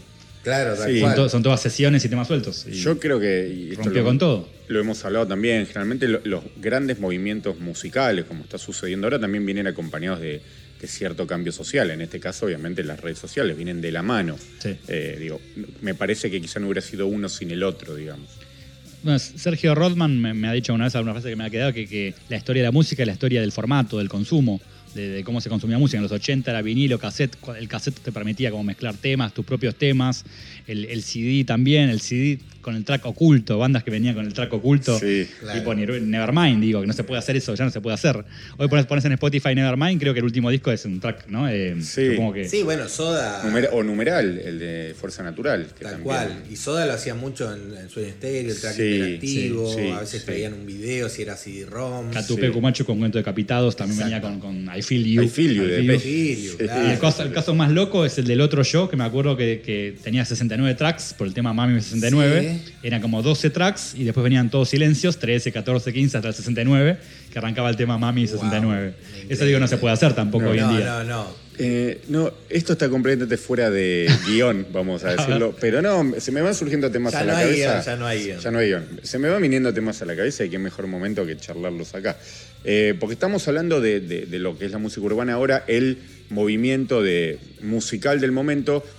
Y quizá, no sé si van a coincidir, el último que movimiento musical, esto ya relacionado completamente al rock, que yo recuerdo que haya como puesto un antes y un después, fue lo que se llamó el rock chabón en su momento, que también eran bandas, bandas, bandas que salían Sí. Sí. cada vez con más difusión, con Hasta más Cromañón. popularidad. Ahí está, siempre volvemos a lo mismo. Hasta Después vienen Cromañón, bandas ¿no? uruguayas para mí. Después viene No te va a gustar Sí, la no te va a gustar, porque sí. se pone muy La de moda. puerca, sí. Sí, es verdad, el, el rock uruguayo. Eh, no sé, lo traje a la mesa, no sé si coinciden por eso. Me parece que había sido el último gran movimiento del rock argentino, ese. Guste o no, más allá de los gustos, Claro. digo, ¿no? De, de lo Vos que hablás generó. de movimiento masivo. Movimientos el movimiento masivos. del indie también es un No, movimiento sí, en pero movimientos Ah. masivos que de repente los ves en todos lados, en los Claro. medios, ¿no? Que- Sí. ah. Y pasa que rock chabón no, existe como movimiento legitimado como una escena, es medio un título despectivo de los medios. Sí. Rock chabón barrial porque cantan sobre la birra, la esquina, los amigos, siempre fue muy despectivo. Ningún, ningún músico se, se asume como músico barrial desde esa escena.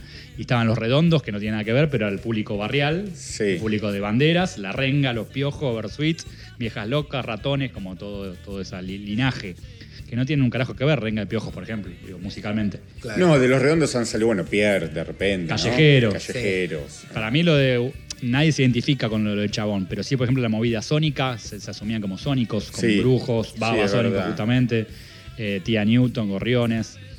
Creo que lo de Barrial, no- no- nadie se apodera de, eso, quiero decir, ¿viste? No es una escena que realmente... Quiz- Quizás se me ocurre pensar que, que- que eso le pertenece más al público. Sí, Eh, yo me acuerdo, periodismo, por eso. Claro, eh, yo viví hasta los 30 años en, en La Ferrere. eh, en mi- secundaria le dicen González Catán y me acuerdo particularmente que siempre charlábamos con, con mis amigos que escuchábamos Soda, Depeche, The Cure, que, que en un punto era admirable que una banda que quizás no tenía ni, ni disco, eh, por ahí fletaba dos o tres micros desde una plaza Sí. y se iba y se subían todos con el tetra, con la birra, con lo que hubiera, a ir a ver una banda, no sé, a otra localidad. Y eso el pop nunca lo logró. O sea, ni por estética ni por convicción. si se No, no, quiere, sí. Pero sí la escena que hablamos antes del, del nuevo pop argentino, esa sí te la uno que, que estaba legitimada, que Sí, era tocar en obras, sí. que eran todas amigas, que había movimiento, había Sí. un compilado, qué sé yo, lugares. Yo te y el pregunto, indie también. como parte de los medios, ¿vos pensás que los medios eh, tienen un, forman una parte, una pata importante? Sí, ahora eh, ya no, pero antes- genere un movimiento también? Sí, ahora ya no, pero antes inventaban escenas, inventaban cuatro bandas locas, eran como la banda de la banda del rock zona sur. De, de hecho, el nuevo rock argentino o, o la movida sónica es un nombre que, que el, que el, bauti- el- el bautista el, ba- el bautista es Pablo Shanton, que, que él dice que, que él, él- él dice lo de la palabra sónica, que viene de la movida Manchester también, obviamente, y de Primal Scream. Tal Sí. cual. Y se arma toda la movida. Después sale el nuevo rock argentino, que es un eslogan también de un festival. Claro. Eh, esa sí me parece que está más legitimado que el rock chabón. El rock chabón me parece Sí. medio entre despectivo y entre una estética no, no musical. Eso es lo malo. Claro, está bueno porque justo ayer hablábamos lo de Soda y Cerú, ¿no? Eh, el Sí. mismo día toca Ah, sí. en obra Soda en con, River el, Cerú. con el ciclo de Dínamo y en River Cerú Girán. Y me acuerdo notas de la época en las revistas que era justamente como comparar lo viejo con lo nuevo y Soda muy hábilmente, sin quedar del lado de lo viejo, porque ya a esa altura ya tenía prácticamente eh, desde el Diez años. 84 al 92. Ocho. Sí, ocho Claro, años. ocho años. Eh, hace una movida hábil y se pone del lado de los jóvenes, crea un ciclo y presenta bandas nuevas. Sí. Entonces quedó del lado de los jóvenes. Los padrinos. Los padrinos, sí, también el hecho de estar Charlie metido ahí en toda esa historia, ¿te acordás de, de- de la famosa, de, de las nuevas olas? Que él supuestamente era una crítica como solapada A a, las Virus. nuevas bandas, a Virus, que de hecho, si mal no recuerdo, que dice Viva Virus, dice cuando termina ese recital en- Claro. en, Ferro. Sí. Eh, entonces eso también lo hacía como era, bueno, Charlie, el, el- prócer del rock nacional, contra las nuevas bandas, era un poco así. Yo me acuerdo, hay un suplemento así de diciembre de, de 92 que justamente le pregunta a las bandas nuevas sónicas, tipo Juana la Loca, eh, Blefari, como qué opinan de este regreso de Cerú y es como unos dinosaurios que vuelven de 10 años después. Exacto. Imagínate, es eso, es un poco eso. Y encima el show es malísimo y sacan el disco Cerú 92, como bastante choto todo ese regreso, versus Soda con Dynamo, que está buenísimo. Cam cambia de estilo, tiene buenos temas, invita a la banda nueva, como vos decías. Un día era Babasónicos, un día Tía Newton, estaba espectacular, Marte Menta, estaba espectaculares. Para cerrar este Pero se capítulo. repinchó eso, digamos, toda Sí. esa escena y Charlie siempre siguió, digamos, qué sé yo, también. Sí, obvio, es que en realidad, eh, esto, un poco de esto que hablábamos, ¿no? Vos recién hablabas de Marchi, y, y Marchi un poco en los libros lo cuenta, o sea, como que Charlie iba pasando, iban. Todo- la- todo las lo- olas lo iban pasando a Todos lo él querían bajar a Charlie, pero nadie lo bajó. Toda esa movida sónica quería un poco bajarlo. Bueno, Babasónicos tiene una nota famosa que dice odiamos a Charlie García o Charlie es lo, es lo opuesto a lo que queremos a nosotros. En el suplemento no. Creo Bueno, que- tiene un tema que se llama Mi Generación, ¿no? O sea, Exactamente. Le venían a escupir el, el asado. todo y- un manifiesto. Claro, y no lo, no lo lograron. Es- Esa generación no lo logró.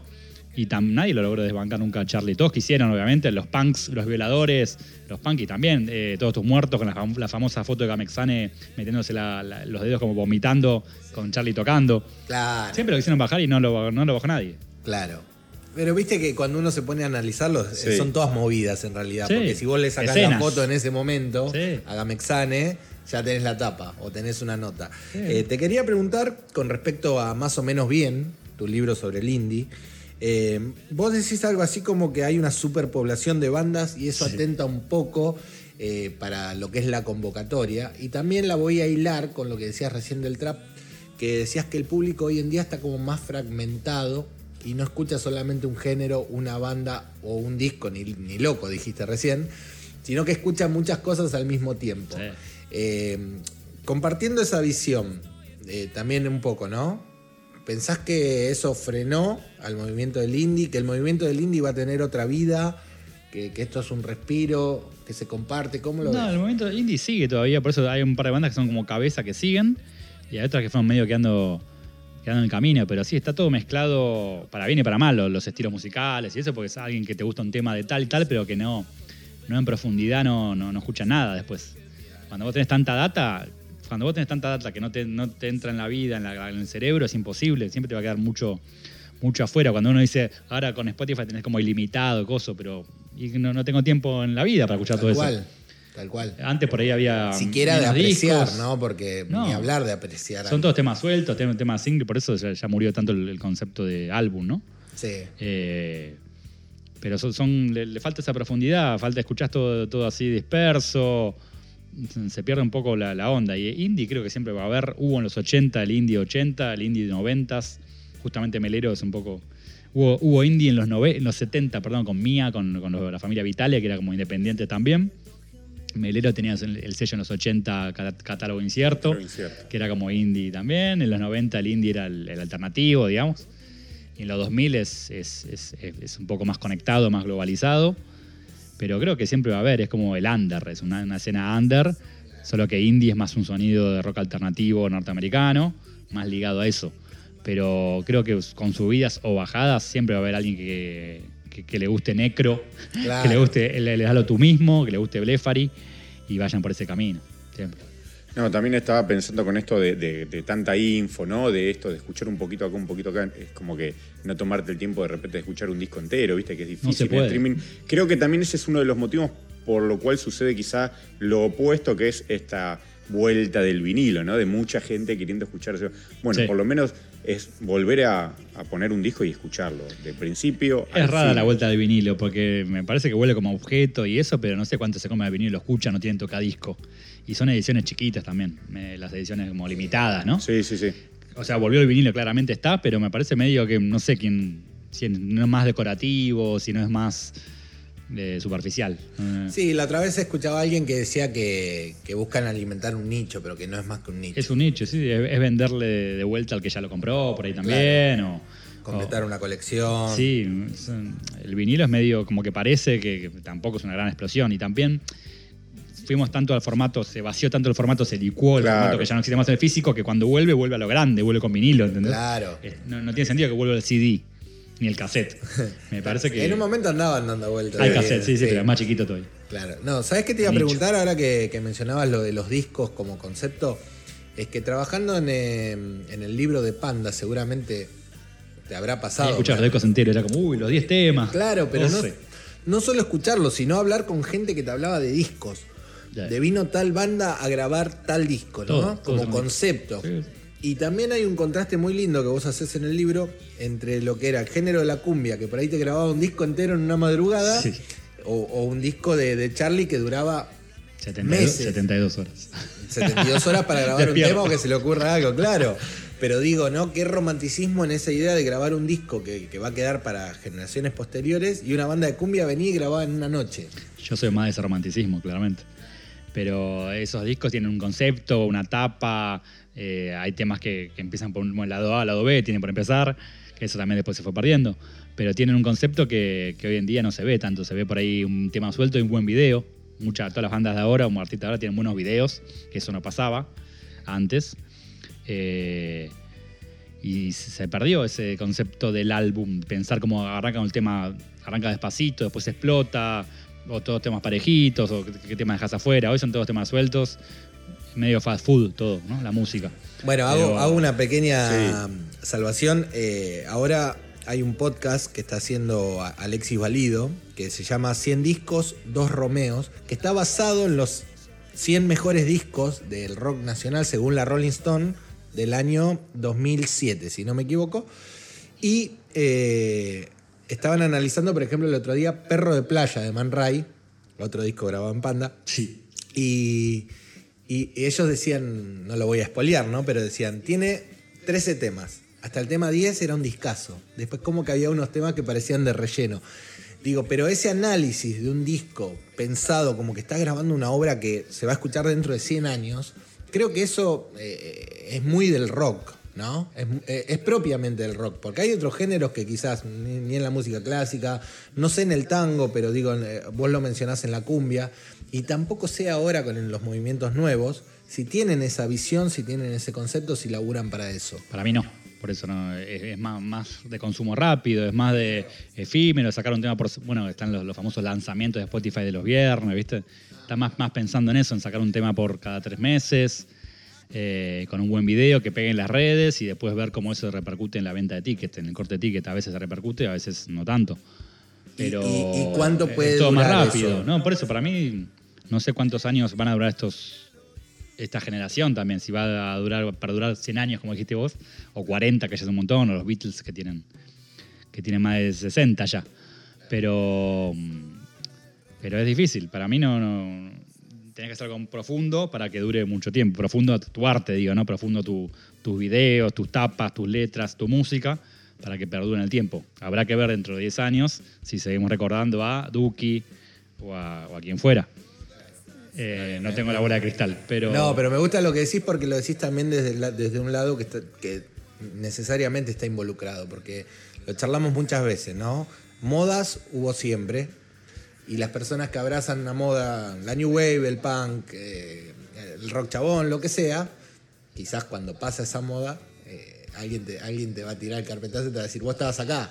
Eh, Sí, entonces, el lunes. Pero Claro. me acuerdo Soda Stereo, año 84, el primer disco, muchas notas diciendo, che, son letras boludonas, jet set, eh, dietético, con letras boludas y ellos como, y las notas eran como la banda divertida, Soda Stereo, y miran que se convirtió Soda Stereo en una de las bandas más importantes de Latinoamérica. Entonces, cualquier rapero que se che, hace como rimas graciosas, después por ahí termina siendo un gran artista. Sí. Bueno, acá tenemos Es un- difícil. uno de los discos grabados en Panda, Recrudece, el segundo disco de Virus, que tenemos Sí. acá el vinilo, que también. El era- disco maldito, como le El dicen. disco ¿Por qué? maldito, de Exacto. culto, por el nombre ¿Por que era. Que, que también era. Virus fue también esa banda que se ah, viste, estos. Ahí tenés virus, los estos twists. es- Poperos así flojitos que de repente con el tiempo se dieron cuenta que había letras que tenían un trasfondo de repente social y cosas así, eh, con la historia de los Maori y la dictadura y demás, que en ese momento evidentemente no, no fue percibido. Sí, yo pienso en Louta hoy en día, que siempre, ah, el rubicito ese que va, le hace temas graciosos. Sí, no sé, por ahí mm, hay más que eso, digo. Eh, con Virus, justamente, Virus, que gran ejemplo. Eh, pero pasa mucho. Yo siempre miro a alguien así como que parece medio superficial, digo, "Mm, ahí se está haciendo medio, pero de- debe haber una segunda lectura, tercera Hay lectura. Los, los twists mismo, cuando hablas con Pipo, con Pipo Chipolati, que de por sí es un, es un viaje, pero la dicha en movimiento, que esto es un gran disco en joda, eh, que tiene unos temazos, que tiene. Pensé que se trataba de cieguitos, con toda esa sátira que lo, lo persigue la- los paramilitares. Es como videos así de rock and roll cuando hacen tocando fondo. Que lo escucho, ese- lo escucho hoy en día y digo, che, mira este tema, boludo, del año 85, no sé, que grabaron, que se ríen del fondo monetario. Sí. Y medio riéndose, pero también es una. Bueno, más que eso. Pero haciendo un poco eh, un paralelismo, las viudas eh, tenían ese espíritu quizás de, la- de las Bangles eh, internacionalmente y Fito las convoca para, Track, track. claro, para hacer track track, porque le gustaba cómo trabajaban las voces en armonía y demás, lo cual es un datazo, ¿no? Son de esos datos que la gente realmente no los tiene registrados porque hay que ponerse a leer los créditos Sí. pero vos lo contás con, metido ahí en la historia y es, es buenísimo. Yo te quería preguntar, Nico, eh, después de tantos años de periodista y, y habiendo escri- escrito estos libros, Hace si te- poco pensaba que mi nota es tipo 2003, 2004. Claro. Hace como 20 años. Dije, che, ¿20 años? Qué flash. Claro, tal cual. Lo que te quería preguntar eh, es si te seguís asombrando con las historias cuando vos estás hablando Sí. con alguien, ya sea mano a mano, por mail, como te toque hacerlo, eh, acercarte a esas historias, estar en una mesa de café, como cuando estuviste con, con el Mosca, con Pili, Bala, Uh. eh, hablando de cemento. Y, claro, y los tipos te tiran frases que vos te quedás como diciendo, acá tengo un montón de material. ¿Te, te pasa eso de asombrarte todavía? Es lo que es mi, es mi motor. Lo que más me mueve todavía es encontrar esas historias graciosas, anécdotas, datos que, que no, que no sé y que la mayoría no las voy a saber nunca. Digo, son, es imposible que sepas todas. Claro. Incluso Miguel Croci, que el dueño de Panda, conté historias que el chavo no, no- ni se enteró estando en Panda ahí, porque justo ese día no fue o porque pasaba dentro del estudio y el chavo no, no vio tal cosa. ¿Vos decís que la leyó en el libro, por Sí, ejemplo? obvio, sí. Buenísimo. Que, no sabía, que no se enteró. Chabán también mismo. Con algunas cosas que habrán pasado en cemento, pero porque estás en un lugar y pasan en otro. Es imposible que estés en- Claro. en todos. Pero a mí lo que me sigue moti- motivando es juntarme con esa gente, me cuenta historias, historia de una grabación, de un show, de sus ropas, sus canciones, sus secretos, digamos. Me sigue motivando y, y me, me la paso pensando en futuros libros y me, paso, me la paso leyendo libros de otras personas. Ayer me fui a dormir leyendo uno de Fan People, el nuevo que salió, de Beto, Beto Alfaro. Y dije, uy, Fan People, y gente repasando la historia y contando lo importante que fue Fan People para su vida, o Necro, o Boom Kid. Sí. Dije, qué bueno. Y después me colgué con el libro de Fede Ansardi sobre Ciudad de Puros Corazones, que también lo recomiendo, ya que decías track track, justamente. Entonces siempre estoy leyendo, o leyendo también data como lector también, como melómano, y creo que nunca termina, eso es lo, lo- lo loco, que nunca vas a saber todo lo de Charlie García. Claro. No, no, no, es imposible, todo, todo su día a día, digamos. Tal cual, tal cual. Eh, vos sabés que hay una, hay una pregunta que habíamos preparado que tenía que ver con eso, ¿no? Si, Sí. si vos podés saberse, a veces salirte de, de- de tu lugar eh, de periodista, de escritor, y, y ponerte en el lugar del lector, te queríamos preguntar qué es lo que vos buscás en un libro, por ejemplo. Yo soy más lector que escritor. Ahí va. ¿Qué, buscas en un libro cuando decidiste leer un libro que trate sobre música? Primero veo mm, la idea del libro, si es una biografía de algo que ya está medio hecho, sea Charlie García, que hay mucho, Los Redondos, o Spinetta, que ya hay mucha bibliografía. Digo, che, ¿qué onda? Si es algo común, ya escrito más o menos, o si tiene otro enfoque. En ese sentido, destaco muchos libros, el de Fred Sardi que te decía, que no es una biografía de Fito, sino sobre Ciudad por los Corazones, especialmente ese momento de él. Mm, De Charlie García me gustan los libros de Roque, Roque Di Pietro, que son sobre los shows de Charlie. Vos decís, uy, Charlie, ¿qué se va a escribir sobre Charlie? Y te sorprende, ¿viste? Claro. Está muy bien escrito. Roque, amigo de la casa también. un grosso. Eh, bus- busco ese, busco como el que tiene un enfoque distinto dentro de un tema muy común, o el que busca una temática poco conocida, o que llenó ese casillero que no estaba, que no estaba lleno. Fan People, no había ningún libro de Fan People, o del punk mucho no hay, salvo los violadores, o, el libro de Flema, no hay mucha bibliografía punk argentino, siempre me interesa cuando sale algo. Eh, y después estoy siempre ahí, ahí atento a esas, esas originalidades. Ahora ha salido también un libro sobre Malvinas, sobre la música en la época Malvinas, el sonido, los ruidos de Malvinas, que está buenísimo también. Entonces, yo soy más lector que, escritor. Si escribí cuatro libros, le- leí 500. o sea. Bueno, hablando del punk, uno de los que hay, no específicamente de punk, pero toca un poco la temática, es gente que no. Claro. Me encanta eso. Sí, sí. Sí. Yo ahí cito para Pandolfo, por ejemplo, que Don Cornelio grabaron los, los dos discos en banda. Bueno, eh, Alfredo, nuestro amigo Alfredo Pería, siempre nos dice que, que quedó enojado con el libro porque eh, él dice, no es, lo, no es lo que yo dije, ¿no? Porque eh, eso- esas también son historias lindas cuando uno al final descubre ciertas, ciertos entretelones, porque Alfredo lo que nos decía es, eh, yo le conté una historia linda y me tomé el laburo de contestarle los mails y demás, pero después salió cualquier cosa. Pero la historia que, que estaba en el libro, eh, bueno, eh, Alfredo mismo reconoce que era la más atrapante para el lector, entonces está eso, ¿no? También como un mito dentro de... Sí, déjame hacer esta pregunta, Mati, que también está un poco. La, la hablamos, no la pusimos, pero la hemos Sí. hablado, porque me parece que sos, Nico, la persona justa para consultárselo. Justo pasaba por acá. Justo pones- por acá y. eh, hace un tiempito leí, bueno, hace un par de años que salió la biografía de Cerati, de Juan Morris, que creo que se llama La biografía, ¿no? Así se Sí. llama. Eh, y lo charlé mucho con Mati, con otros amigos que, que les gusta también la, la- la lectura del periodismo de rock, porque decía, el libro eh, me atrapó, porque era una historia súper interesante, pero yo decía, eh, claro que digo, acá hay cosas incomprobables, porque de repente te dice, bueno, estaba Gustavo en la barra de un boliche, se pidió un gin tonic, y yo traté de ponerme en la, en la piel del, del que lo escribe, ¿no? Digo, ese recurso literario, que es un recurso literario de hacer una especie de biografía novelada, Sí. ficcionada. A veces pasa eso, a veces llenas esos huecos que no se saben bien. Yo no lo hago, Sí. pero lo leo en colegas que llenan, llenan esos huecos que no se sabe bien qué pasó y a veces queda bien y a veces habrá alguien que te lo puede refutar. Pero siempre que lo hacen es en un momento que no se sabe bien y vos podés- te podés permitir esa licencia poética, Claro. digamos, sin, sin cambiar demasiado, ¿no? Pero yo no lo hago, los míos son bastante periodísticos, como pasó esto y tal te lo cuenta, pum. Yo trato de no fantasear tanto. Claro, pues yo cuando lo leí decía, pero ¿cómo sabe esto? ¿Cómo sabe esto? Sí. Después eh, leí una nota de, de la revista Pelo, creo que era de medio de los 80, seguramente la leíste, que era sobre los shows de Virus en obras y relataba una anécdota de Keith Richards y Brian Ferry viendo a Virus en obras, que decía que vino Richards en la limusina. Era toda una Sí, historia y habían ido genial. a, a Palladium también. Habían ido a Palladium. Era toda la previa y lo que hicieron durante y después. Y yo decía, wow, este no lo sabía, no lo puedo creer, no me acuerdo quién era el, el que la hizo. Eh, y después termina, obviamente, dándole un cierre como que era toda una, una fábula, ¿no? El periodismo de ficción. Sí, sí, por eso digo, lo relacioné, digo, wow, esto es un recurso, evidentemente, ¿no? Sí, sí. Si lo usas bien, me parece que está, que está bueno. Yo no Sí. lo hago a propósito. No me, siento que estoy como ahí entre fantaseando y sanateando algo que por ahí queda lindo a nivel pluma. Pero que prefiero decir, pasó tal día, Charlie García grabó tal cosa, dos puntos, el técnico de grabación te cuenta qué pasó. Exacto, Yo soy más, más llano, pero a propósito, no. Me, me gusta que no Bueno, pero Rolling Stone... Bien concreto. Rolling Stone tenía un poco ese Sí, contexto, obvio, ¿no? el nuevo periodismo, nuevo periodismo, digamos. Ajá, claro. De, de Truman Truman Capote y de Sí. e- ese periodismo de, que, que- que está en primera persona por ahí, que acompaña Exacto. al músico. Claro, como la Rolling Stone Interview. Sí. no sé, que arranca, por ejemplo, diciendo, bueno, martes al mediodía pasa un avión y Sí. no sé qué, y lo engancha después Es- con. Es interesante, por eso digo, yo me enganché con el libro, pero por otro lado, como, como admirador de la obra de, de- de Gustavo, decía, "Pero esto no, pero ¿cómo puede ser?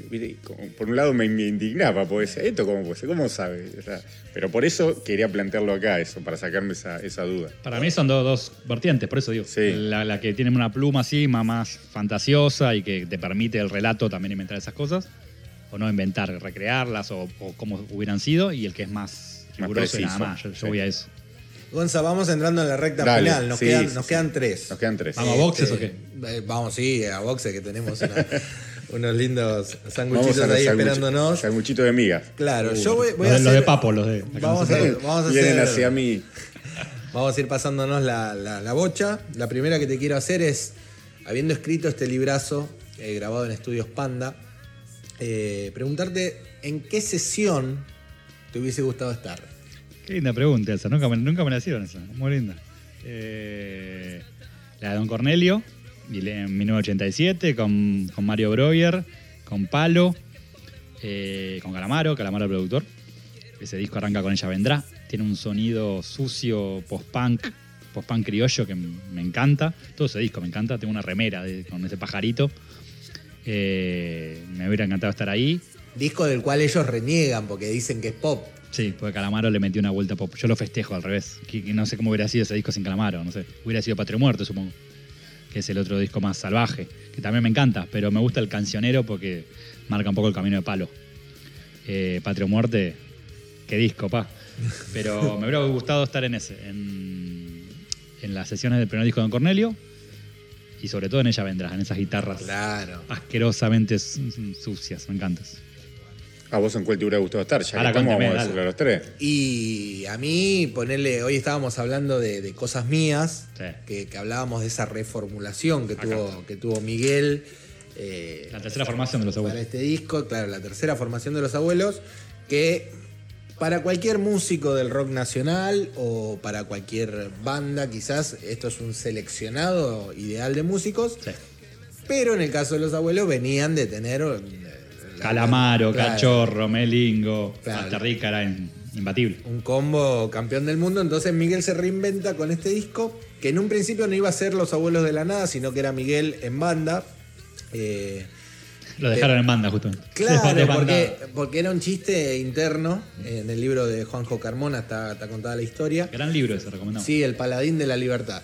Eh, y bueno, y Miguel entra a Estudios Panda, lo convencen de hacer una, una nueva versión de Los Abuelos de la Nada. Tenía más y- marketing ese, ¿no? Que se sigue llamando los abuelos. Exacto. Y graban este disco que es un discazo, pero que tiene un poco esas sombras, ¿no? Entonces, estar en, en esa cocina me hubiese gustado a mí. ¿Algún tema en particular? Y a mí me gusta mucho Festival de Corazones, me gusta mucho.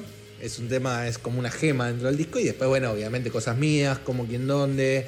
Eh, Policiales y Ladrones, me gusta mucho, el- Sí. el clima que se arma, los gritos de Miguel, Ajá. eh, ¿no? Luz sobre Mike, eh, bueno, eh, los gritos para Cubero, eso me, Sí. me arenga. Iban todos los sábados a Badía, porque hay como tres o cuatro presentaciones Hay de cosas mías sí. en Badía. Hay como Sí. cuatro que vi. Eh, Ah, ¿Qué, qué disco te hubiese gustado estar? Este que está acá, Virus Recrudece, sin ningún tipo de duda. 82. 1982, eh, bueno, Mati sabe mi, mi fanatismo por la banda eh, y por, por la- la- el personaje de Federico Moura. Eh, y un disco, como bien vos dijiste, ya de culto, nunca se, re- un- salió un CD, nunca más se reeditó. ¿Qué canción te gusta ahí? ¿O te hubiera estado ese... ¿Y cuál cómo, se hizo esa canción? ¿Cómo se cocinó? Eh, haciendo referencia al bar de nuestro amigo. A, ver, a mí es la que más me gusta del disco, el Eh, reportaje. El reportaje, el, El banquete, por supuesto. 146. 146. Para mí son eh, todos hits, aunque no son hits ninguno en realidad. Claro, exactamente. Y el famoso disco cajoneado por Greenman, como decía mismo la banda. No, no, nos dejaron ahí. y Bueno, ojalá que en el momento tenga su reedición en, en vinilo ahora que hay. Greenman dice que no lo cajonea en el libro de la biografía, dice que no puede. que ¿Por qué cajo- cajonearía una banda, cajonearía una banda mía? Bueno, no, no quiero decir nada, pero en el libro de Panda se dice que Charlie era el que, era el que Ah, tenía un poco de miedo Había que al darle, crecimiento de sí. virus, entonces el Entonces, ¿para qué lo contratan? costado. ¿Para qué lo contratan a Virus, entonces? Había, había una plata dando vueltas, se contrató. Virus sacó el segundo disco, un disco que se convirtió en el disco de culto para los De culto, fans. sí. Eh, a mí me encanta particularmente. Eh, son los discos que más le gustan a Ricardo Serra, al Virus más cercano a la New Wave. Que vino acá o no. Claro, que después se hizo más tecno. ¿Lo han entrevistado? Eh, Está entrevistado, sí, obviamente, y eh, con Mario cuentan la historia de Recrudece. Es la, es la etapa que más le gusta hablar también. Sí. Y para mí la más es eh, cuando nosotros hicimos el mes virus en Rascacielos, eh, los músicos de integrantes de la banda coincidían en dar un concepto de que hasta el tercer disco, hasta Agujero Interior, Virus era una banda, propiamente dicho. Todos aportaban, todos opinaban. eh, pero bueno, después se cortó solo la figura de Federico, como bien ya sabemos. Viene la balada después. Claro, que son viene el tecnopop, eh, El cuando, ellos dejan Cambia de la forma de cantar de Federico también. y- Claro. Pero también no se puede discutir que es la época más exitosa, No, más radial y de las giras, ¿no? Una, una banda que influenció Virus a tantas, a tantas, ¿no? Igual pienso que Locura o Superficie de Placer son mejores igual que Wadu Wadu Recrudece, aunque me- me- no, me, no me odien, pero No, no, No, no, de hecho, Yo mí- coincido. a ver, Recrudece tiene ese halo de, Y que de- culto, ¿no? Y de, y de ese disco que quedó ahí sin hits y esa cuestión. Pero eh, lo que es la, la calidad musical de Relax, Locura, Superficie. Lo que pasa que para mí se puede opinar, podríamos estar mil horas hablando Ajá, de esto, sobre como todo perro, ¿no? como, como fans, claro, pero digo, eh, Recrudece lo que tiene es, eh, rescata una frescura que acá en la Argentina hay que ponerse el contexto. No había llegado todavía, ¿no? Sí. Me acuerdo que una vez alguien le hizo mención a Julio de que Virus le robaba cosas a The Cars. Sí, y claro. y a Divo, qué sé yo. ¿no? y a Divo. Y que Julio se enojó. Dijo, Virus no le robaba a nadie, Virus era Virus.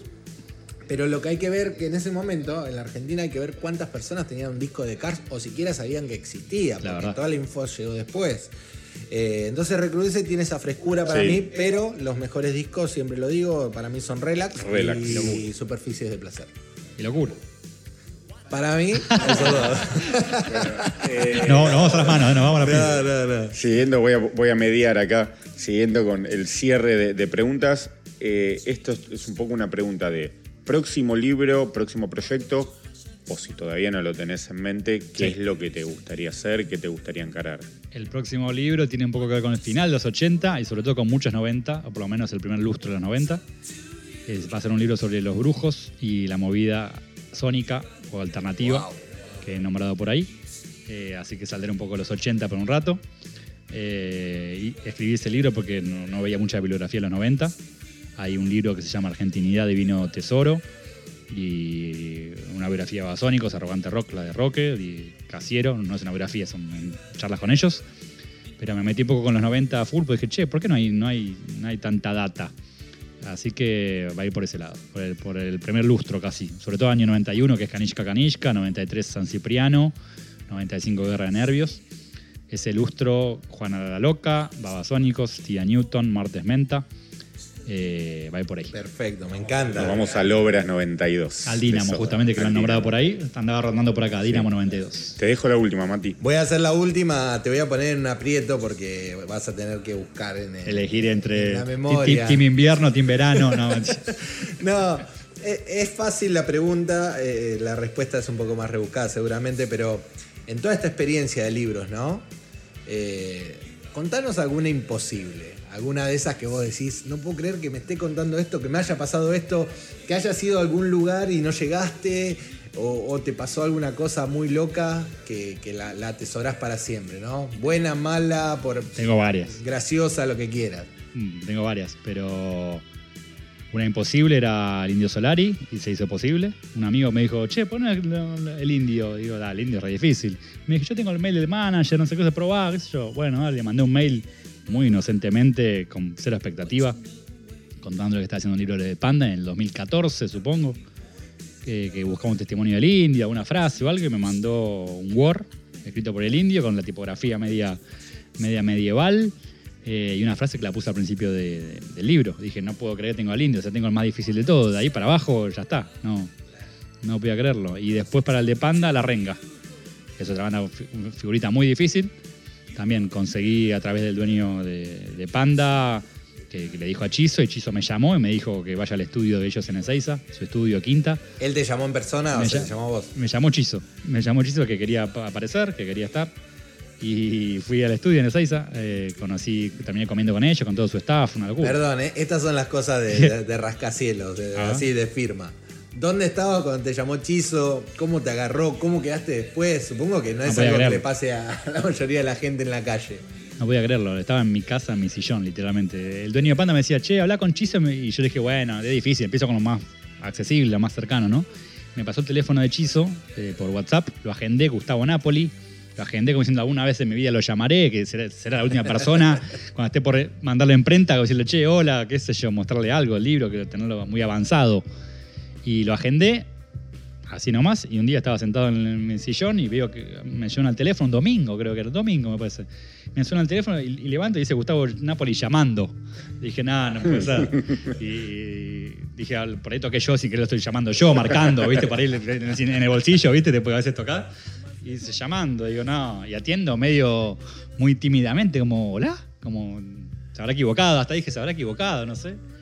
Y era Chizo que me contaba que él es amigo de Krochik porque ellos mezclaron en su momento Despedazado por mi parte, se, mezcló en Panda. Eh, y me contó del, del- de- y él le contó que estaba haciendo un libro de los estudios Panda que quería aparecer en el libro, que quería dar su testimonio también. Entonces me, citaron eh, ahí por Ezeiza, me pasaron a buscar gente de su staff en un auto.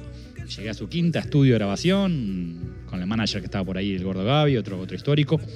Y fue una locura eso, la verdad. Y terminé comiendo unos, unos fideos con ellos, después, un lunes a la noche, en Ezeiza. Claro. Excelente. Ahí dije, che, este libro ya valió, valió la pena ya por solo este encuentro con ellos. Esa es una imposible, Gonza. Te dejo el cierre. Bueno. Gracias, Nico, de corazón. De Para nada. los que no saben, hemos eh, roto una vez más la grieta del rock argentino porque Nico tiene una remera de Los Redondos anunciando un show en cemento. Yo tengo una de Cerati, así que. eh, Nunca creí en esa pelea. Por eso, Yo justamente. una de, de- de- De de The Cure. Cure como Y para una de Cure mediando. Un, poco los une, los puede. Para derribar los mitos que estábamos hablando antes del, del rock nacional, del si rock Creí que era Richard Coleman, yo creí que era Coleman. Es Robert, es Robert. Pero si tuviera una de los héroes del silencio, estaríamos Ahí haciendo una fusión entre las Ah, dos bandas y ahí va para adelante. Bueno, eh, esto ha sido una nueva edición de Rascacielos Indoors, esta vez en Villa Ortúzar. Nosotros lo disfrutamos un montón. Nico, ¿cómo te sentiste? De 10. De 10, nosotros también. Mati, la verdad que eh, nada, nos dimos un gustazo, hablamos de lo que más nos gusta, Así de música, de rock. Eh, esperamos verlos la próxima.